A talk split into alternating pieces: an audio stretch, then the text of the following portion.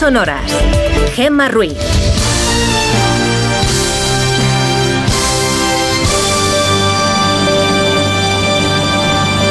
Son las 5 y 6 de la mañana, las 4 y 6 en Canarias. Buenos días.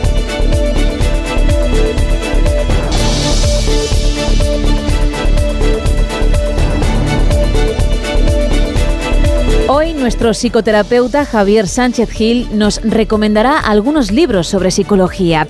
También vendrá Marta López para llevarnos de la mano a lugares de ensueño. Y haremos un viaje, un repaso por la historia para saber qué ocurría un 18 de diciembre de otros años.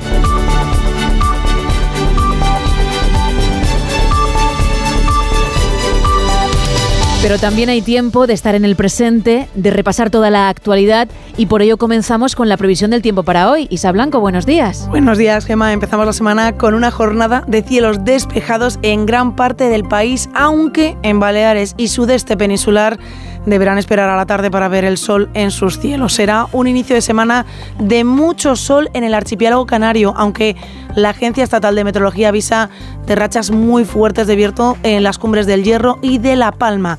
En la web de la EMET también podemos encontrar varios avisos amarillos a esta hora. En gran parte de Castilla y León, mucha precaución. Hay avisos por presencias de bancos de niebla y en Cuenca por frío. Temperaturas mínimas de 6 grados bajo cero en estas primeras horas del lunes. Hoy no tenemos que hablar ni de paraguas ni de chubasqueros, pero sí vamos a estar muy atentos de los termómetros, especialmente a esta primera hora y también a última hora del día, porque va a hacer mucho frío. Las máximas suben en el nordeste peninsular, 18 grados en Girona, bajan en otros puntos del país. En Zamora hoy no van a subir de los 5 grados en Valladolid, se van a quedar en los 4. Pero el gran cambio se notará en las mínimas, como decía, se notará el frío a primera y última hora de la jornada, con valores negativos en Albacete, Burgos, Granada, por ejemplo, en Palencia 4 grados bajo cero. Mañana bajarán las mínimas un poco más y ya por la tarde-noche entrará un frente atlántico por Galicia que dejará lluvia en el norte durante la semana, pero ya sabes, en 24 horas contamos más. Gracias, Isa.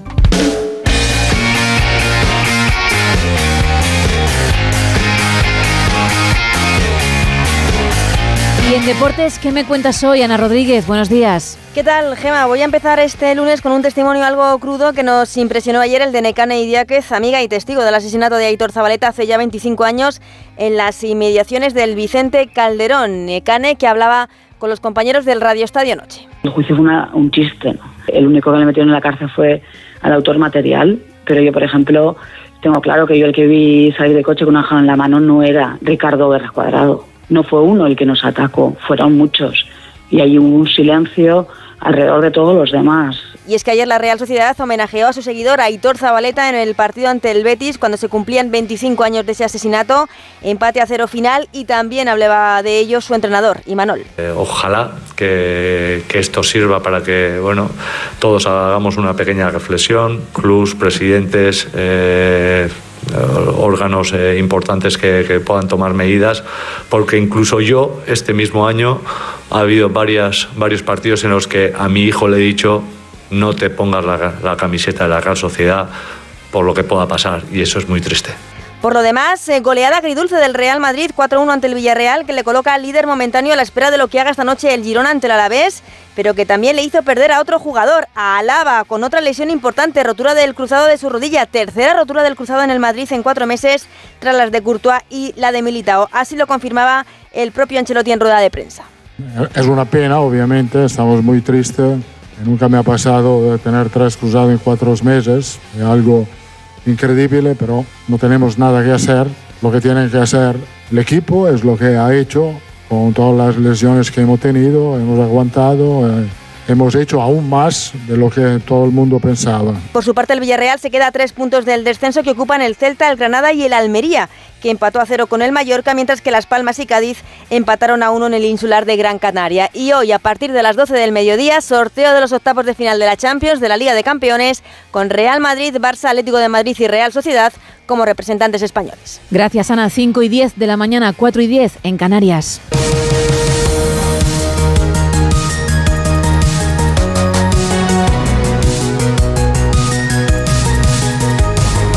Chile ha rechazado por segunda vez en un año, en un plebiscito, el nuevo proyecto de constitución de marcado carácter conservador con más de un 55% de los votos. La sociedad chilena acudió ayer a las urnas para decidir si se mantenía intacta la constitución vigente desde la dictadura de Pinochet o se cambiaba por una versión elaborada por la derecha. Gabriel Boric, presidente del país. La soberanía popular ha expresado de manera clara su voluntad y la mayoría ha votado en contra del texto constitucional que se le ha propuesto. Con esto, quiero ser claro, durante nuestro mandato se cierra el proceso constitucional. Las urgencias son otras. Nuestro país seguirá con la constitución vigente porque luego de dos propuestas constitucionales plebiscitadas, ninguna logró representar y unir a Chile en su hermosa diversidad. El país se polarizó, se dividió y al margen de este contundente resultado, el proceso constitucional no logró canalizar las esperanzas de tener una nueva constitución redactada para todos. En nuestro país, miles de personas protestaron ayer en Pamplona contra el pacto PSOE-EH Bildu para desalojar a UPN de la alcaldía de la ciudad. La manifestación, convocada por UPN, reunió a miles de personas bajo el lema Pamplona no se vende, entre las que se encontraban el presidente de esa formación, Javier Esparza, la todavía alcaldesa Cristina Ibarrola y el líder del Partido Popular, Alberto Núñez Feijó, que cree que este pacto es un problema de dignidad, democracia y moralidad. Así lo contaba nuestro compañero Jorge En Noticias Fin de Semana. 10.000 personas según la delegación del Gobierno, 12.000 según los organizadores han secundado la concentración convocada por UPN que ha tenido lugar en pleno corazón de Pamplona, en la plaza del Ayuntamiento, abarrotada para protestar por la moción de censura suscrita por el Partido Socialista y Bildu y que dará la alcaldía a la coalición Aberchale. La todavía alcaldesa de la ciudad, Cristina Ibarrola, ha acusado a los socialistas de entregar Pamplona a los terroristas. Hemos ganado la calle. Estoy convencida de que volveremos juntos y seguiremos mejorando Pamplona. Mensaje directo al Partido Socialista. No os vamos a perdonar haber vendido Pamplona. No lo vamos a olvidar y no lo vamos a perdonar. Acto en el que se han coreado lemas como Partido Socialista mentiroso, traidor por un sillón e Ibarrola no está sola. Y un acto en el que han ondeado también banderas de Navarra y de España y en el que se ha tenido un recuerdo para las víctimas de ETA en nuestra comunidad, José Javier Mújica y Tomás Caballero de Unión del Pueblo Navarro. Fijo ha eludido entrar en detalles sobre esa posible moción de censura y ha ajustado su discurso a la presentada aquí en Pamplona por socialistas y H. Bildu para arrebatar la alcaldía a UPN, en concreto a Cristina Ibarrola, formación a la que ha transmitido hoy todo su apoyo el líder del Partido Popular ha dicho que es una obligación demócrata, moral y constitucional estar hoy en la capital navarra. Insisto, estamos al lado del pueblo navarro y lamento profundamente la indignidad del Partido Socialista de Navarra y del Partido Socialista de España con una ciudad y una tierra histórica como esta. Y también lamento que otra vez en este muro que está construyendo Sánchez vuelva a poner otro ladrillo para dividir y separar a la España constitucional y en este caso utilizar Navarra para su muro. Feijo ha afirmado que la primera factura es entregar la ciudad de Pamplona a Bildu y la última mentira es negar e insistir en que el Partido Socialista nunca pactaría con la coalición Aberchale. El líder popular ha estado acompañado por varios dirigentes regionales del Partido Popular. Feijó también avisa a Sánchez de que la Unión Europea ya ve a su gobierno contrario a los valores europeos. Ismael Terriza. Feijó lamenta el desprestigio al que ha conducido Sánchez a España, cuyo mayor exponente fue su discurso irrespetuoso y retador el miércoles en Estrasburgo. Las instituciones comunitarias ya tienen pleno conocimiento, subraya, de lo insólito de un gobierno que tapa un escándalo con otro, de la amnistía a la entrega de Pamplona, pasando por el descrédito de los jueces. Hay mucho de insólito en la eh, política española actual. Este gobierno ha abierto muchas puertas desconocidas desconocidas tanto en nuestro país como en la Europa contemporánea. Europa ha empezado a ser consciente de la situación en la que Sánchez pone a nuestras instituciones y a que su gobierno es contrario a los valores europeos. El presidente del PP afirma que Sánchez ha conseguido que Europa se preocupe y mucho de la situación institucional de nuestro país, cuyo gobierno es objeto de comentarios tanto en Bruselas, en el Parlamento Europeo, como en la Comisión. Faltan solo 13 días para que finalice la presidencia española de la Unión Europea y el viernes Pedro Sánchez resaltó ante los presidentes del Consejo y de la Comisión Europeos, Charles Michel y Ursula von der Leyen, el éxito de la misma y aprovechó para volver a criticar al presidente del PP europeo, Manfred Weber, corresponsal comunitario Jacobo de Regoyos. En su rueda de prensa de final de presidencia española, junto a von der Leyen y Charles Michel, el presidente del gobierno no ha dudado en volver a criticar al líder de los populares europeos, Manfred Weber. Creo que es un error el criticar a un gobierno progresista y europeísta como el que tenemos en España, con argumentos falaces de la oposición conservadora española, el problema de filtrear con la ultraderecha es que acabas pensando como ella. Respondía así cuando se le preguntaba si pensaba que el encontronazo del otro día en la Eurocámara con el alemán podía haber afectado a la imagen de la presidencia española y del propio Sánchez. La presidenta de la Comisión Europea ha eludido opinar sobre una eventual equiparación de la situación del Estado de Derecho en España con Polonia y Hungría, que tienen, recordamos, activado el artículo 7 por infringir los principios de la Unión. La Comisión Europea es la guardiana de los tratados y, por supuesto, que trabajamos ahora mismo en diferentes dosieres para asegurarnos de que se cumple con el Estado de Derecho en los 27 Estados miembros, en todos ellos.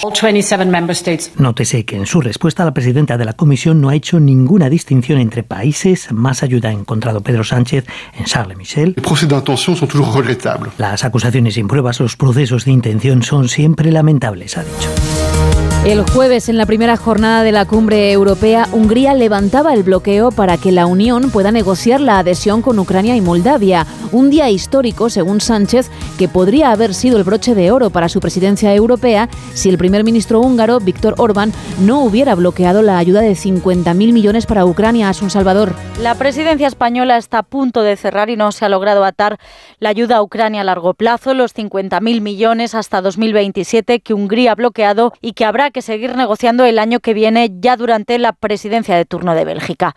Hay otros dos asuntos que se citaron como prioritarios entre los expedientes de este semestre y que también siguen pendientes. El pacto de migración y asilo ha sido objeto de las reticencias de países como Hungría e Italia, que quieren un texto más duro, con más trabas a las llegadas y a la acogida. Y el lunes y el martes hay una reunión a tres entre Comisión, Parlamento y Estados miembros.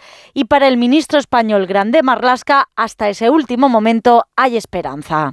Pacto migratorio europeo que tenemos más cerca que nunca y que seguimos empeñados en culminar antes de fin de año. Tampoco están cerradas las reglas fiscales para volver a la senda de la contención del déficit y de la deuda y hay ECOFIN extraordinario la próxima semana y los 27 tratarán al menos de acordar la fórmula de cómo hacerlo.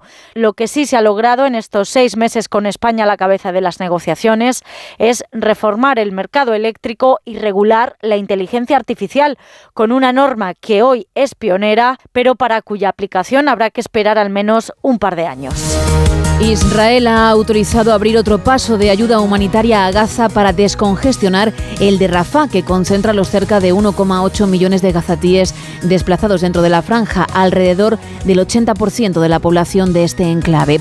El ejército israelí reconoció además el viernes haber matado por error a tres rehenes secuestrados por Hamas, corresponsal en el país, Hanna Beris. El trágico incidente del viernes por la noche en el que soldados israelíes mataron, confundiendo con terroristas, a tres de los secuestrados que se habían escapado de las manos de Hamas, no hizo menos que intensificar la presión de las familias angustiadas de todos modos desde el 7 de octubre cuando sus seres queridos fueron secuestrados por Hamas. Presión de las familias sobre las autoridades para que tengan una iniciativa de proponer una nueva transacción con Hamas en cuyo marco puedan recuperar con vida a sus seres queridos. La otra cara de la moneda es que la presión popular no hace menos que dejar bien en claro ante Hamas cuán importante es el tema para la sociedad israelí, lo cual lo pone en una situación en la que presenta exigencias que de hecho es muy difícil que un gobierno, aunque quiera fehacientemente devolver a los secuestrados, pueda permitirse,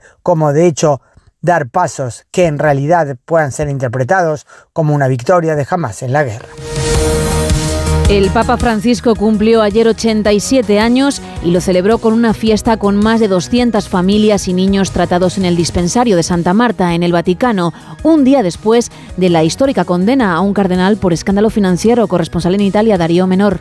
87 años y pese a los problemas de salud que ha sufrido en este último periodo, no tiene intención de renunciar al pontificado, como aclaró él mismo en una reciente entrevista en la que además mostró su intención de ser enterrado no en el Vaticano, sino en la Basílica Romana de Santa María la Mayor. El cumpleaños del Papa Francisco llega un día después de la histórica condena a cinco años y medio de cárcel al cardenal Angelo Becciu por malversación de fondos. Riteniamo que el proceso había demostrado la absoluta inocencia del cardinale, una inocencia de la cual crediamo. Los abogados de Becciu, el primer purpurado en ser condenado por el Tribunal Vaticano, defendieron su inocencia y adelantaron que recurrirán la sentencia de este caso motivado por la fraudulenta compraventa de un edificio en Londres con fondos de la Santa Sede. La Iglesia Católica perdió más de 130 millones de euros en la operación. Además del cardenal, hay otros ocho condenados.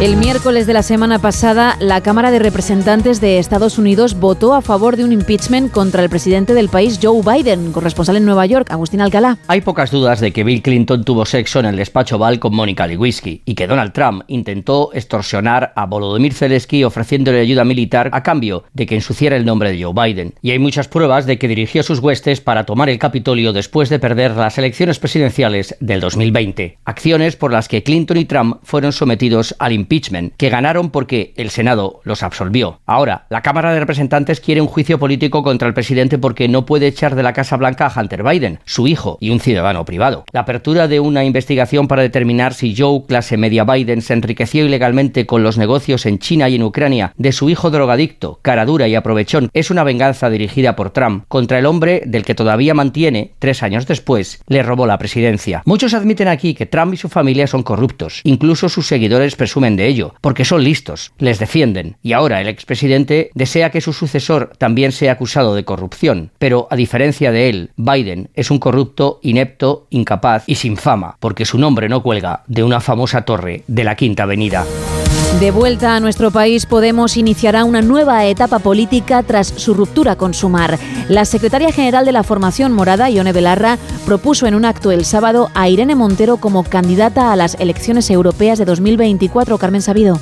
Podemos se lanza la batalla con Sumar y pocos días después de oficializar la ruptura en el Congreso confirman que se presentarán en solitario en las elecciones europeas del mes de mayo y lo harán con Irene Montero como candidata. Los morados fían toda su estrategia de rearme en Montero y a la exministra el duelo con Yolanda Díaz le apetece muchísimo. Quiero pedirle a Irene Montero que se presente a las primarias de Podemos, sea nuestra candidata a las próximas elecciones europeas. Con las razones y con la esperanza intactas, me presentaré a las primarias de Podemos para ser la candidata a las elecciones europeas de junio del 2024, si así lo decide democráticamente nuestra militancia. Podemos vuelve a poner el foco sobre Irene Montero en un momento en el que el partido tiene una estructura territorial muy debilitada. Montero será la encargada de poner en pie a los morados. Que nos ayudes a poner en pie, en lo más alto, la bandera de la justicia social, del feminismo, la bandera de las que no se rinden ni siquiera cuando nos derrotan. Con el partido más menguado, Podemos vuelve a los orígenes de Vista Alegre. Corean el sí se puede, rescatan su asaltar el cielo, pero con ironía añaden la rumba de Peret. No estaba muerto, andaba de parranda.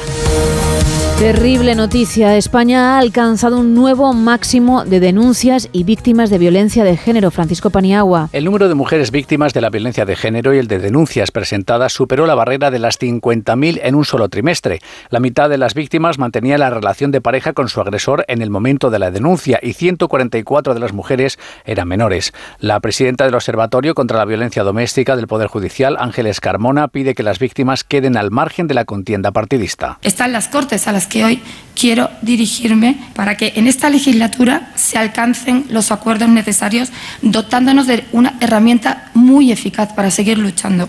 Las mujeres que sufren esta violencia no merecen ser utilizadas como arma arrojadiza. Hay un dato preocupante porque hablamos de las nuevas generaciones y es que los juzgados de menores enjuiciaron a 55 menores por delitos de violencia contra la mujer.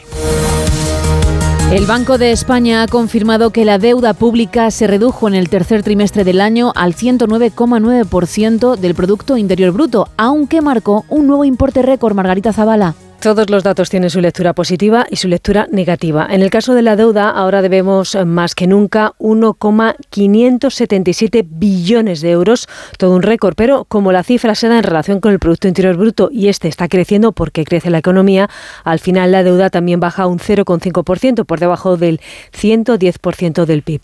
En el caso de la vivienda, por un lado, en octubre cayó la compraventa un 11%, pero eso ocurre, según Santos González de la Asociación Hipotecaria, porque el año pasado se compró mucho. Así que lo que está ocurriendo ahora es que se está normalizando la situación. Por eso dice que no hay crisis en el sector. Yo creo que lo que hay que tener en consideración es que este año, a pesar de que la desaceleración es clara, que el número de viviendas desciende, que es verdad que se está parando el descenso. El descenso de octubre ha sido más bajo que el descenso que habíamos tenido los meses anteriores, pero que no obstante el año finalizará con 550, 570 mil viviendas vendidas, lo cual efectivamente es menos que el año pasado, pero en ningún caso podemos decir que es de crisis. González es optimista de cara a la bajada de tipos de interés tras la decisión del Banco Central Europeo de esta semana. Confía en que en breve se inicie un cambio de tendencia en la concesión de hipotecas.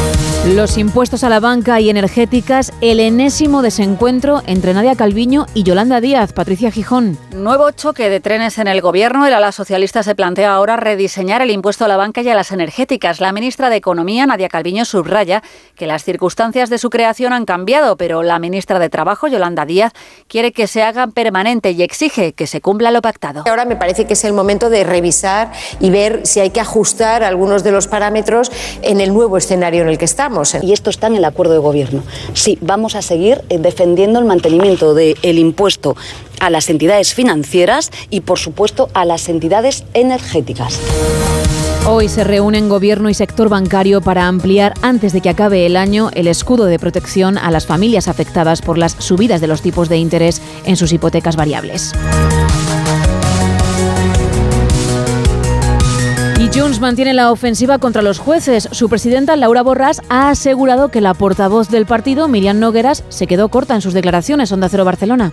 La presidenta de Junts per Cataluña, Laura Borràs, añade más leña al fuego y asegura que Miriam Nogueras se quedó corta señalando a varios jueces con nombre y apellidos por practicar lofer. Borràs ha asegurado en una entrevista en el diario Ara que es inaceptable que exista una cúpula judicial caducada y que la lista de jueces corruptos es muy larga. Que aquesta setmana, a més a més, ha estat molt de Justo esta semana ha sido noticia la cúpula del Poder Judicial, sobre todo porque les preocupa mucho que digamos nombres de determinados jueces.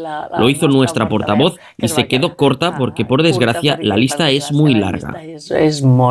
Borras también ha insistido que la reunión entre Sánchez y Puigdemont está cerrada y con fecha y que en ella se trabajará para encontrar una resolución al conflicto entre Cataluña y el resto de España.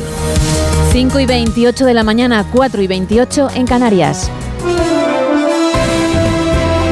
Miguel Ondarreta, muy buenos días. ¿Qué tal, Gema? Buenos días. Pues muy bien, ya de lunes. De Fíjate. lunes, de lunes y apurando, arrancando las páginas del calendario que, Sí. que a este 2023 le quedan eh, pues dos semanas exactamente. Exacto. Dentro de una semana estamos, pues eso, en plena, Pero en sin plena embargo, Navidad. parece que fue ayer cuando tú y yo estábamos aquí hablando, ¿eh? Qué rápido se pasa el fin de semana. Nos ha quedado un poco viejuno esto, hay que ver cómo pasa el tiempo. Sí, sí, sí. Sí, yo lo digo ya mucho y me preocupa, pero es que lo siento así.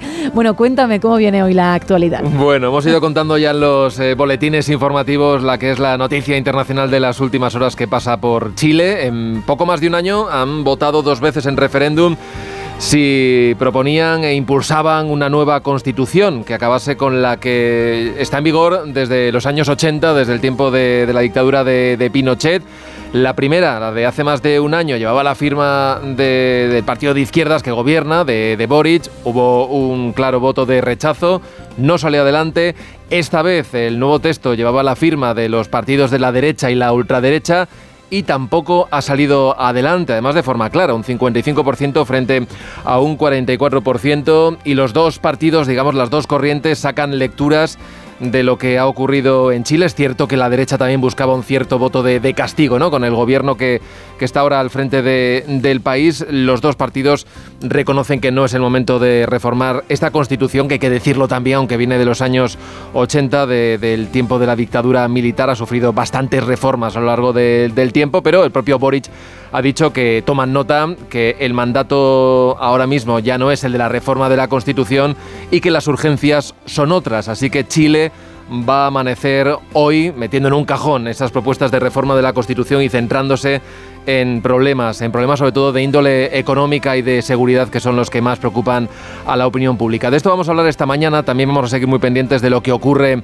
en Oriente Próximo, crece también eh, la posibilidad de que se puedan reanudar de alguna manera las conversaciones entre Israel y Hamas para que pueda haber un alto el fuego, la presión va a más, la situación humanitaria, en fin, llevamos muchas semanas hablando de ella, pero todos los eh, organismos internacionales, ONGs y además cada vez más países que visitan incluso Israel están diciendo que, tiene que impulsarse un alto el fuego, así que podría eh, iniciarse unas conversaciones que ayuden también al seguir la liberación ¿no? de, de esos rehenes que llevan ya más de casi dos meses y medio en manos de, de Hamas. Los ataques continúan, solo los de las últimas horas han acabado con la vida de 100 eh, palestinos eh, en la franja de Gaza. La situación es tremenda. Hemos visto imágenes terribles de esa entrada de la ayuda humanitaria en camiones por el paso de Rafah. Ahora hay un nuevo paso que se ha abierto, pero es que ni siquiera consiguen los camiones entrar dentro de la franja porque la gente está desesperada y saltan encima mm. de, esos convoys en busca de, la ayuda básica.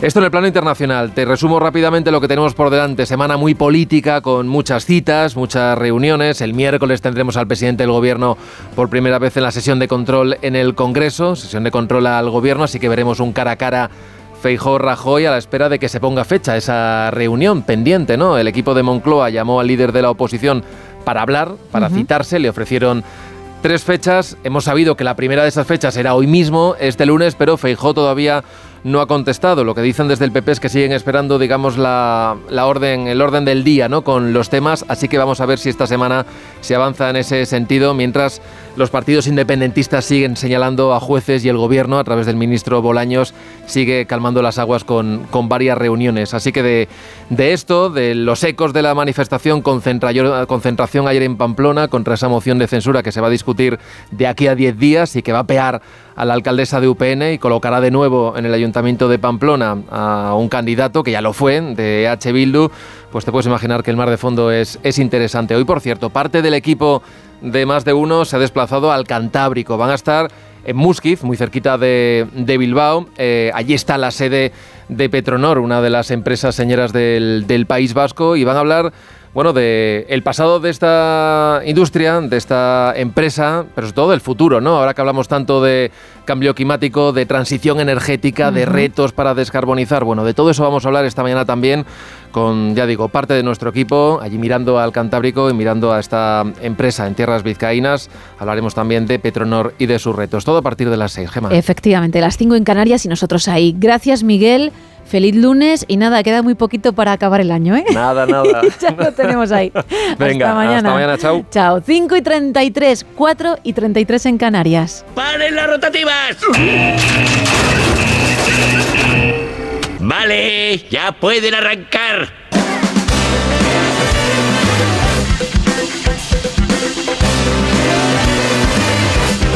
Isa Blanco, suena esta sintonía y eso significa que vuelves tú con tu voz tomada porque no nos has hecho caso, han bajado las temperaturas y no te has puesto bufandita para contarnos información que consideras tiene que aparecer, aunque luego nunca lo haga, en portada. Hay que parar rotativas. Efectivamente, he estado leyendo en la web de National Geographic, porque hay veces que entro y digo, oye, pues me voy a informar sobre distintas cosas. Pues voy a, hoy, me, hoy me pide el cuerpo National Geographic, ¿no? Efectivamente. Tú vas por días, vale. Y has dicho, venga, en este lunes ya National Geographic. National Geographic. Y me he encontrado algunos de los descubrimientos científicos más asombrosos de este 2023. Sí. Y como quedan días, días para que digamos adiós y digamos hola al 2024, pues bueno, pues me he quedado con algunos de esos descubrimientos tan espectaculares. Por ejemplo, un descodificador cerebral que, que traduce los pensamientos humanos y que da esperanza evidentemente a quienes han perdido el habla. Ojo porque estas noticias sí han aparecido en portada y si alguna de, la que, de las que nos vas a hablar no lo ha hecho muy mal, ¿eh? porque es un avance importantísimo. Este avance es una cosa espectacular, lo han conseguido investigadores de la Universidad de Texas en Estados Unidos, han realizado un trabajo revolucionario con su nuevo sistema, basado evidentemente en que en ella, en la inteligencia artificial que está en boca de todos y que traduce la actividad cerebral de una persona en un flujo continuo de texto en el laboratorio. También tenemos que el número de planetas descubiertos supera los 5.500. En el mes de agosto, casi 30 años después de que los astrónomos descubrieran los primeros planetas fuera de nuestro sistema solar, los científicos dieron a conocer el hallazgo de seis nuevos exoplanetas, con lo que el número total de planetas conocidos supera ya los 5.500. El telescopio espacial James Webb y otros potentes observatorios también están proporcionando más detalles sobre estos mundos, como por ejemplo el K218, que es un planeta entre los tamaños de la Tierra y Neptuno que podría tener gema un océano global bajo una gruesa atmósfera, es decir, que vamos a descubrir muchos más planetas en los próximos años. Oye, pues mm, me gusta que de vez en cuando traigas también información así, así que otro día nos lo amplías, ¿eh? Hombre, sí, tengo unos cuantos más muy interesantes que poco a poco iremos viendo porque, hombre, han sido los más asombrosos del 2023. ¿Quieres decir que ya tienes hecho los deberes del martes? Muy bien, sí, y los del miércoles. De verdad que es lo que tengo que escuchar. Gracias. Un placer, como siempre. Son las 5 y 36. 4 y 36 en Canarias y después de la sección de ISA nos vamos de viaje, sí, con Marta López. Todo tuyo, buenos días. Buenos días, Gema. Hoy traigo tres lugares maravillosos a donde deberíamos ir. Entre los lugares que tendríamos que visitar en invierno, Nueva York se alza como una de las mejores ideas. Y es que la ciudad que nunca duerme le sientan divinamente las bajas temperaturas. Especialmente en enero y febrero que el termómetro cae en picado pero es una delicia pasear por el icónico Central Park nevado mientras las luces de los rascacielos se encienden.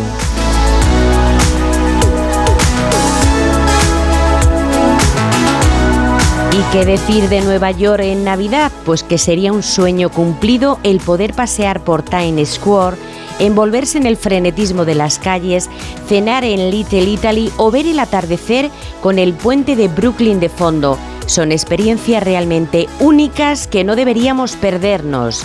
Lo único que tienes que hacer es abrigarte bien y prepararte para explorar una de las ciudades más célebres del mundo en una época que le viene como anillo al dedo.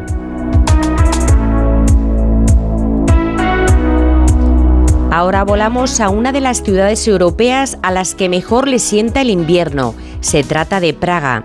Y es que la capital checa es una urbe majestuosa atravesada por cerca de una veintena de puentes.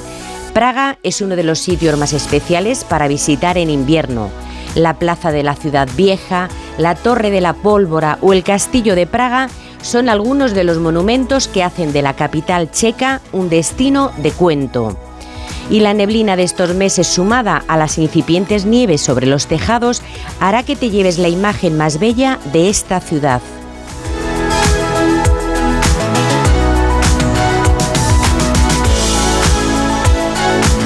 Ahora ponemos rumbo a Filipinas, que está constituida por más de 7.000 islas.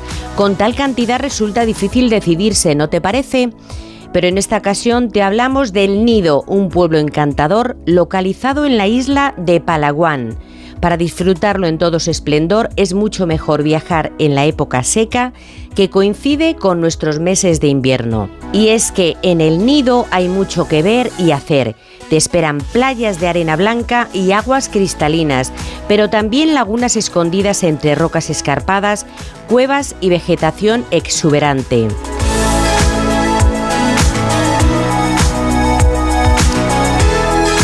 Si no sabes dónde viajar en invierno y te apetece desconectar en un paraíso tropical, el archipiélago de Filipinas es un excelente plan. Es otro imprescindible en tu próximo viaje. No son horas. Gemma Ruiz.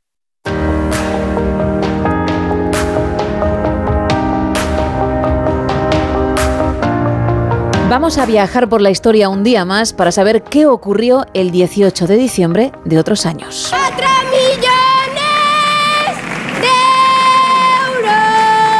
No, no nos hemos equivocado de sonido ni de día. Estamos a 18 de diciembre y no a 22, pero es que un día como hoy de 1812, en plena guerra de la independencia, se celebró en Cádiz el primer sorteo extraordinario de Navidad.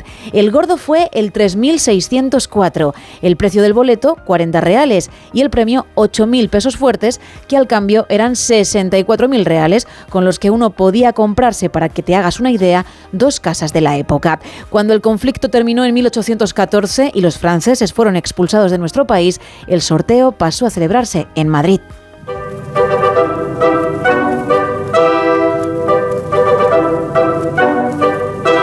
Y el 18 de diciembre de 1892, El Cascanueces, uno de los mejores ballets clásicos de la historia, se estrenó en San Petersburgo con esta música del compositor ruso Tchaikovsky.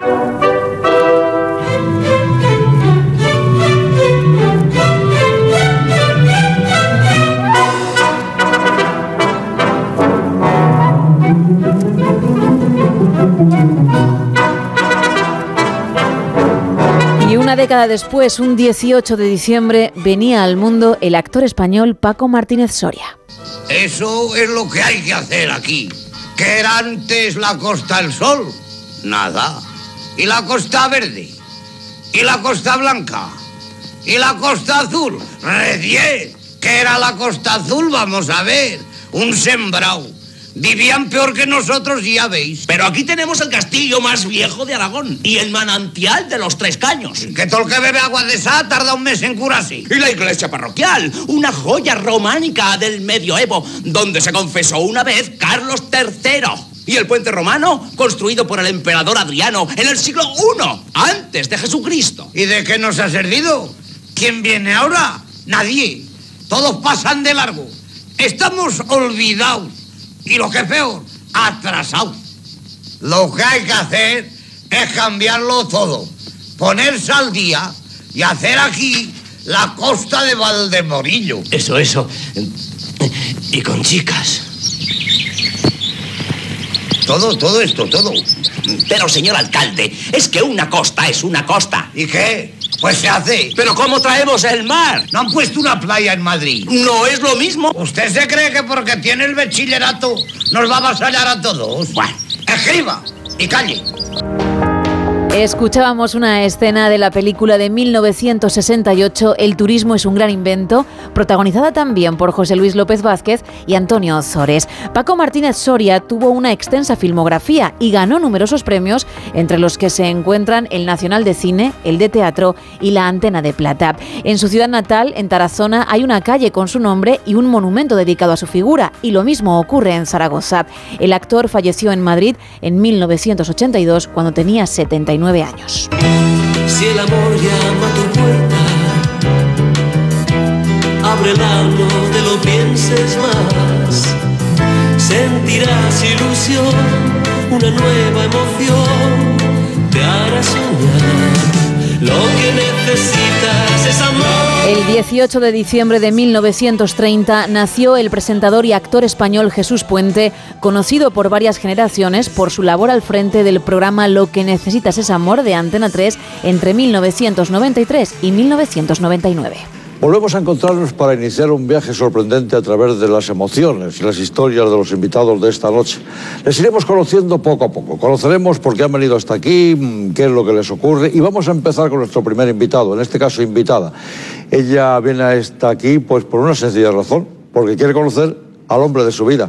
Se llama Janet y vamos a recordar cómo se nos presentaba la semana pasada. Hola, mi nombre es Janet, tengo 18 años, soy de Alcoy muy cerquita de Alicante y eh, mi deporte favorito es el esquí. Aunque hoy en día no me ha acompañado mucho, he venido a disfrutar por lo menos de la nieve y de la montaña. Y también hago gimnasia rítmica. Jesús Puente habría cumplido 93 años.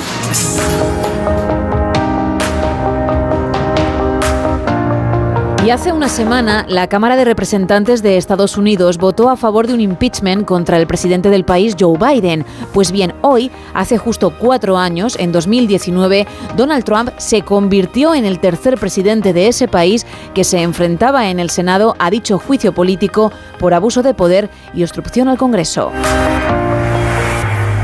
Y el 18 de diciembre es un día importante para el cine internacional con los nacimientos de talentos de la talla de Spielberg, que venía al mundo en 1946, o Brad Pitt, que lo hacía en el 63, pero también para la música. En 1943 nacía Kay Richards de los Rolling Stones, en el 68 Alejandro Sanz, en 1980 Cristina Aguilera y en 2001 Billie Eilish. Nosotros vamos a terminar este repaso con la exestrella Disney y una de las cantantes pop más importantes a nivel mundial y lo hacemos con su tributo a Whitney Houston en los American Music Awards de 2017. I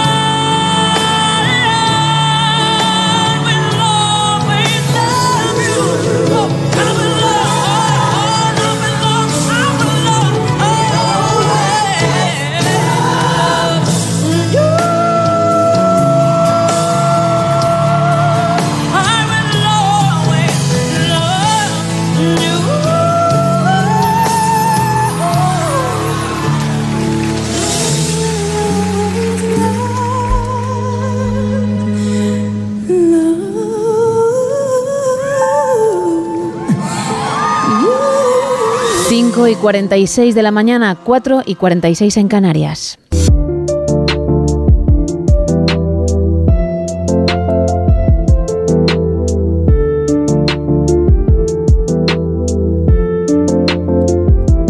Saludamos ya a nuestro psicólogo, a Javier Sánchez Gil. Muy buenos días. Muy buenos días, Gemma, ¿qué tal? Muy bien, ¿con qué vienes en esta ocasión? Pues la pasada Navidad dedicamos una sección por estas mismas fechas a ayudar a los oyentes con los regalos de Papá Noel o de los Reyes Magos, ya Cierto. según gustos. Sí, sí, es verdad. Ya que, pues bueno, recomendamos una serie de libros sobre psicología que podían pues, añadir a sus cartas a los Reyes. Recordemos por si alguien quiere echarle un vistazo los que, bueno, recomendamos hace un año. Vale. El primero fue Potencia tu creatividad de la mano de la neurociencia, de Mónica Curtis, Hábitos atómicos, de James Clear, Invicto, de Marcos Vázquez, No te ahogues en un vaso de agua, de Richard Carlson, y El efecto Lucifer, de Philip Zimbardo. Hoy, si te parece bien, pues vamos a volver a recomendar otros cuatro libros para mm, aumentar esa lista y que puedan incluirle sus cartas a los reyes. Perfecto. Pues vamos con el primer libro. Este primer libro que vamos a recomendar es de un autor que, que ya hablamos la pasada Navidad, Marcos Vázquez, que recientemente ha publicado un nuevo libro titulado Vive más.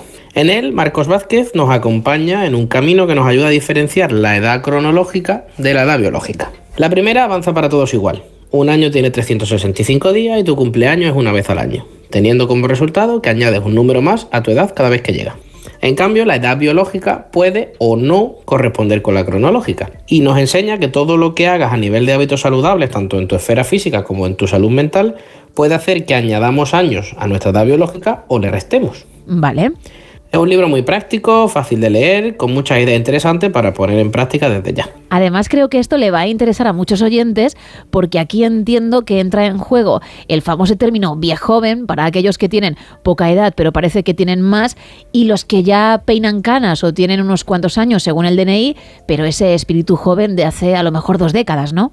Exactamente, al final va por ese estilo y que bueno, que también es cierto que todo lo que hagamos con nuestros hábitos, nuestro día a día y cómo nos cuidamos físicamente y también nuestra salud mental, pues va a repercutir en que nuestra edad biológica pues sea mayor o menor. Vale. Muy bien, pues pasamos a la segunda recomendación.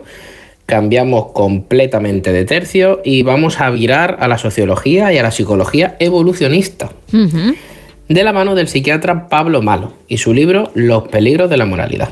La tesis de este libro parte de intentar explicar fenómenos sociológicos como los linchamientos en Twitter, las cancelaciones, los tribalismos ideológicos de que mi pensamiento es lo correcto y el tuyo basura, desde una perspectiva relacionada con el sentimiento de moralidad o más bien de sentirnos elevados moralmente. Para abrir el gusanillo me gustaría citar una frase del libro que yo creo que invita a la reflexión. Y es que Pablo Malo dice que el mundo no consiste en gente buena que hace cosas buenas y gente mala que hace cosas malas. Pues la mayoría de maldades a lo largo de la historia las cometió gente que creía estar haciendo el bien. Además, el libro tiene mm, en la portada una monja con un piercing en la nariz. Y eso ya no convence. Claro, para que nos hagamos una idea de lo que vamos a poder encontrar. Vale, vale, vale, vale. Bueno, interesante también, ¿eh? Esta segunda recomendación. Eso es. ¿Pasamos a la tercera? Venga. Venga. La tercera es Café para muy cafeteros. Oh, vale. Gente con ganas de aprender de neurociencia de una forma pues amena y divertida. La autora es Lisa Feldman y su libro La vida secreta del cerebro. En este libro la doctora Feldman desmiente muchos mitos relacionados con las emociones, ya que eh, pues bueno, muchas cosas que se creían ciertas gracias a la experimentación pues ha resultado no serlo. Hasta hace bien poco pensábamos que las emociones parecen como algo automático, ¿no? Que las personas no controlamos, que vienen y que tal como vienen se va. Sí. Simplemente pues las experimentamos. En contraposición a esta tesis, muchos estudios actuales demuestran que las emociones se construyen en el momento, por lo que tenemos más influencia en ellas de lo que creemos. Lectura 100% recomendable. Bueno, ya van tres muy buenas, ¿eh? Has dicho cuatro, creo, ¿no? Pues vamos con la última entonces. Venga. Venga, para acabar, no traigo un libro, sino que traigo un cómic. Perfecto. Mira, eso le va a gustar a Raúl Shogun, a nuestro experto en la materia. Seguro, seguro. Pues él seguro que entiende más que yo. Y, pero bueno, yo voy a ver qué puedo hacer.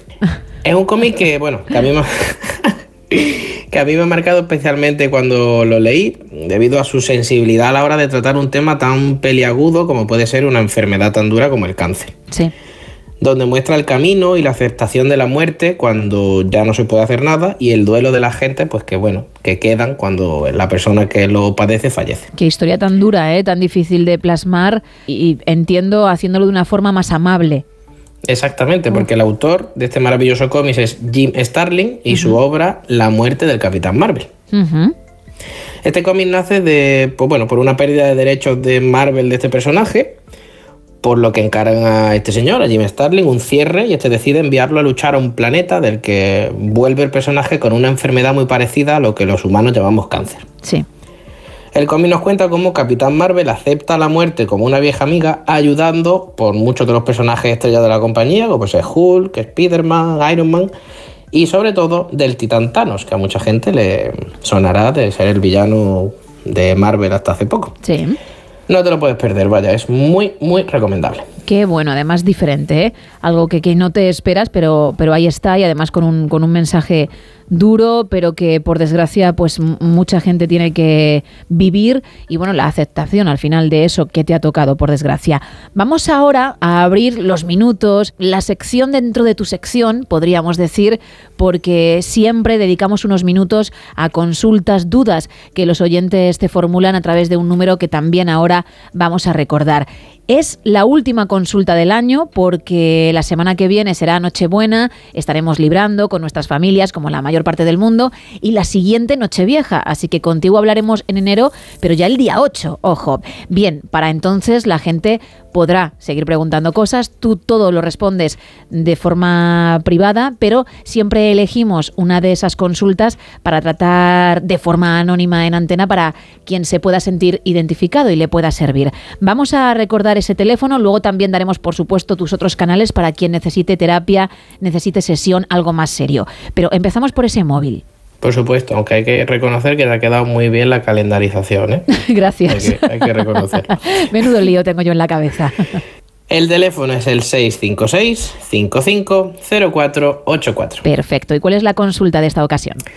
Venga, la consulta de hoy me dicen por ahí, hola Javi, quizás no sea oportuno hacerte esta pregunta, pero ¿por qué decidiste estudiar psicología? Entiendo que es bonito por ayudar a la gente, pero también muy duro. ¿Cómo separas o desconectas de ciertos casos? Interesante, ¿eh? Sí, lo pensamos muchos cuando hablamos con, con psicólogos, en este caso contigo. Sí, sí. Pues una pregunta muy interesante, totalmente, que voy a intentar pues, contestar desde el Javi más íntimo que pueda. Vale. Centrándonos en la primera pregunta, porque en realidad son dos, eh, la de por qué decidí estudiar psicología, pues en un principio eh, yo tengo que reconocer que quería ser biólogo, Vale. Pero yo los insectos no nos llevamos bien. Ah, vamos, te pasa como a mí que quise ser pediatra, pero la química y la física mm, no se llevaban tampoco muy bien conmigo, ¿eh? Claro, y a mí es que incluso me dan miedo las mariposas, pues imagínate. Bueno, ento- entonces mm, entiendo que lo tienes claro, pero por si acaso ya te digo yo que buen biólogo, buen biólogo no habría sido, ¿eh? No, no, desde luego. Además, por otro lado, siempre me había pues, llamado la atención saber cómo, gracias a un órgano físico con conexiones físicas, podía dar lugar a emociones, a personalidades, a pensamientos, en fin, a tanta variabilidad. Básicamente entré buscando respuestas de la carrera y salí con muchas más dudas, porque en realidad no se sabe prácticamente nada de todo lo que se podría saber, pero bueno, enamorado de la profesión. Eso es importante, desde luego. Y luego la segunda parte, que me pregunta que cómo se para o desconecta de ciertos casos, yo creo que, pues bueno, hay que ser conscientes de que nosotros no debemos ser parte del problema, ni somos los que tenemos el problema. Nuestra función como psicólogo es ayudar, y si nos dejamos atrapar por las historias que nos cuentan, pues seríamos parte más del problema que de la solución. Tiene que ser difícil. Yo entiendo que, que eso también se ejercita, ¿no? Ese control.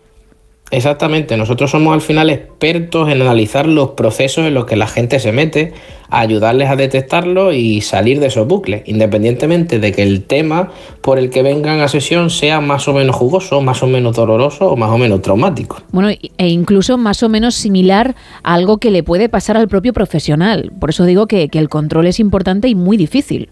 Bueno, bueno, eso por supuesto. Yo me acuerdo uno de mis primeros casos que recientemente había fallecido mi abuela y era un señor que vino a- porque había fallecido su abuela. Entonces, pues, Claro. en ese momento tienes que saber separar, ¿no? Efectivamente. Al final son años de formación, de práctica y muchísimo entrenamiento que uno lleva a las espaldas. Pues esa experiencia, esos años que hacen que seas un buen profesional y si alguien que nos está escuchando necesita más ayuda, necesita acudir a terapia, tú tienes unos canales para ponerse en contacto contigo, además de ese número para las dudas de las que hablábamos. Por supuesto, yo soy psicoterapeuta en el Centro Elemental de Málaga. También, por supuesto, hago consulta online para absolutamente todo el mundo. Y mis canales serían el Instagram, arroba no te sientes en el diván, que me podéis seguir y preguntar cosas por privado, que ahí estaré.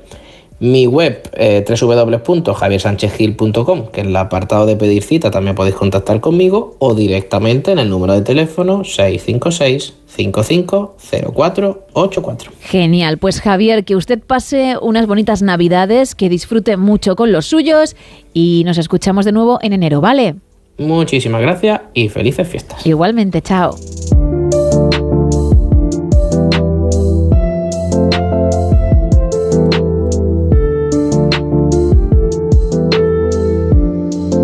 Menos de tres minutos para terminar el show, así que vamos bajando el telón.